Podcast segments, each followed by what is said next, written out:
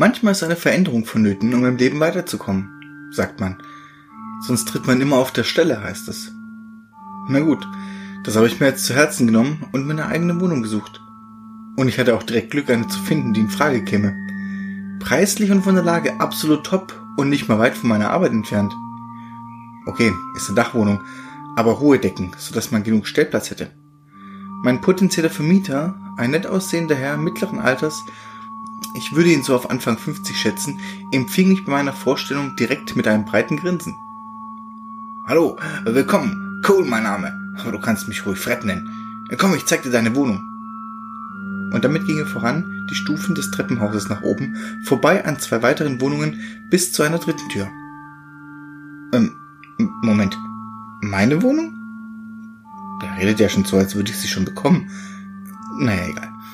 Über eine Handvoll weiterer, sehr steiler Stufen ging es ins Dachgeschoss. Schon im Flur blickte ich mich begeistert um. Ich hatte bis jetzt nur Fotos gesehen, aber in Natura sah die Wohnung noch viel besser aus. Wie schon gesagt, hohe Decken, Steinfliesen am Boden und einfach gemütlich. Da haben Sie ja einiges an Nutzfläche, stellte Fred fest. Nur die Metallabdeckung im hinteren Eck müssten Sie so belassen. War mal als Abstellkämmerchen gedacht, darf aber vom Bauamt wegen Sicherheitsbestimmungen nicht als solches genutzt werden.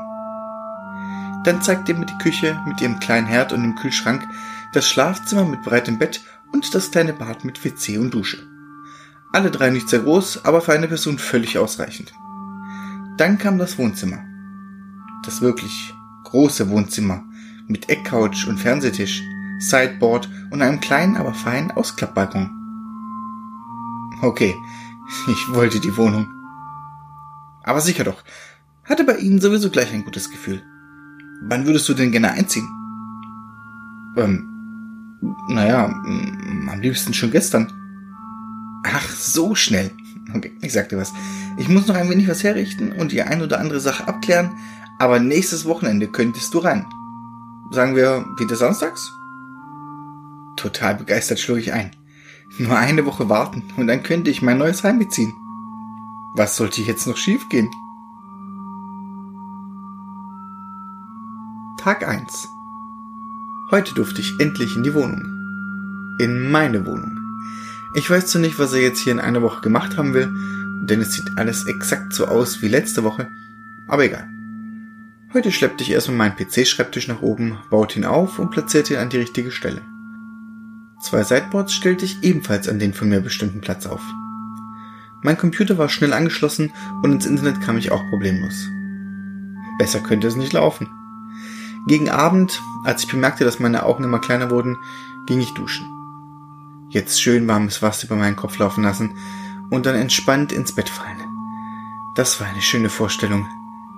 Doch falsch gedacht. Irgendetwas musste ja sein. Läuft halt doch nicht immer alles perfekt. Anstatt schön warmes Wasser kam gefühlt nur Eis aus dem Duschkopf. So kaltes Wasser, dass ich mich unter dem Kälteschock richtig versteifte. Wie ein Irrer drehte ich Bild an den zwei Drehknöpfen, doch nichts half. Ich bekam das Wasser ums Verrecken nicht warm. Irgendwann tat es schon fast weh und ich drehte das Wasser wieder ab, zitterte aus der Dusche und kuschelte mich in meinen weichen Bademantel. Wacher war ich aber deswegen nicht geworden, zumindest nicht lange. Also schnell Schlafanzug übergezogen und ab ins Bett. Mein großes, neues, warmes Erschrocken fuhr ich hoch. Was war das denn? Hörte es sich wie ein dumpfer Schlag. Da! Schon wieder! Vorsichtig kroch ich unter der Bettdecke hervor und schlüpfte in meine Hausschuhe. Ganz langsam, die Schlafzimmertür aufziehend, lauschte ich in meinen Flur. Dabei fiel mein Blick auf die Metallabdeckung. Nichts. Vorsichtig knipste ich das Licht an und machte einen Rundgang durch meine Wohnung. Nichts. Keine ungewöhnlichen Geräusche mehr. Hatte ich mir das dumpfe Klopfen doch nur eingebildet? Eine Nebenwirkung durch die Eisdusche? Naja, dann wieder ab ins Bett, das Licht aus, Hausschuhe in die Ecke gepfeffert und unter die Decke gekuschelt. Tag zwei.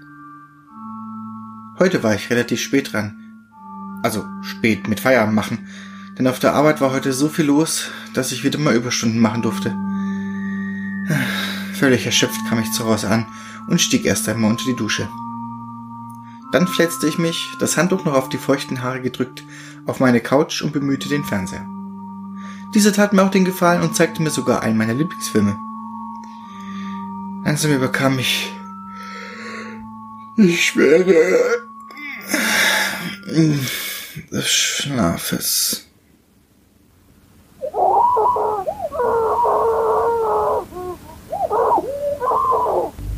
Erschrocken fuhr ich hoch. Was war das denn?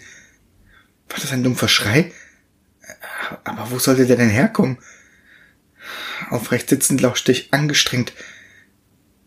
Nichts. Absolut kein Geräusch war zu hören. Nicht mal der Fernseher war noch an. Der Timer hatte ihn schon abgeschaltet, was bedeutete, dass ich nicht nur kurz eingenickt war. Musste schon mindestens seit einer halben Stunde schlafen. War es doch nur Teil eines Traumes? So wie gestern? Okay, mir reicht's schon wieder. Und ich schlich mich wieder in mein kuscheliges Bett. Tag 3 Heute machte ich mich wieder früh auf den Heimweg. Einfach aus dem Grund, dass ich heute keine Lust hatte, wieder Überstunden zu machen. Munter schloss ich die Haustür auf, stieg die Treppen nach oben und sah meinen Vermieter vor meiner Tür stehen. Als er mich bemerkte, drehte er sich erschrocken zu mir. Oh, äh, hallo, Sie schon hier? Hab Sie gar nicht so früh erwartet? Ähm, ja, hab früher Feierabend gemacht. Wollten Sie was von mir? Oder kann ich Ihnen irgendwie helfen? Äh, äh, nein, nein, nein, äh, ich misste gerade nur meine Wohnung aus und wünsche Ihnen noch einen schönen Tag. Damit verschwand er. Verwirrt verzog ich mich in meine Bude. Das erste, was mir auffiel, war der leicht süßliche Geruch, der in der Luft hing. Keine Ahnung, wo der herkam, und deswegen nahm ich ihn schulterzuckend hin. Schnell was essen und dann auf die Couch schauen. Am Fenster vorbeigehend warf ich einen beiläufigen Blick auf die Straße und auf meinen Vermieter, der einen blauen Müllsack in sein Auto stopfte. Auch das nahm ich schulterzuckend hin, denn er meinte ja, dass er gerade am Ausmisten war. Und dann war er auch schon weg und ich auf der Couch. Fernsehprogramm war mal wieder super. Doch je später der Abend, desto intensiver und irgendwie widerlicher wurde der Geruch. Irgendwann so schlimm, dass ich ihm definitiv auf den Grund gehen musste. Er führte mich in meinen Flur und vor die Metallabdeckung.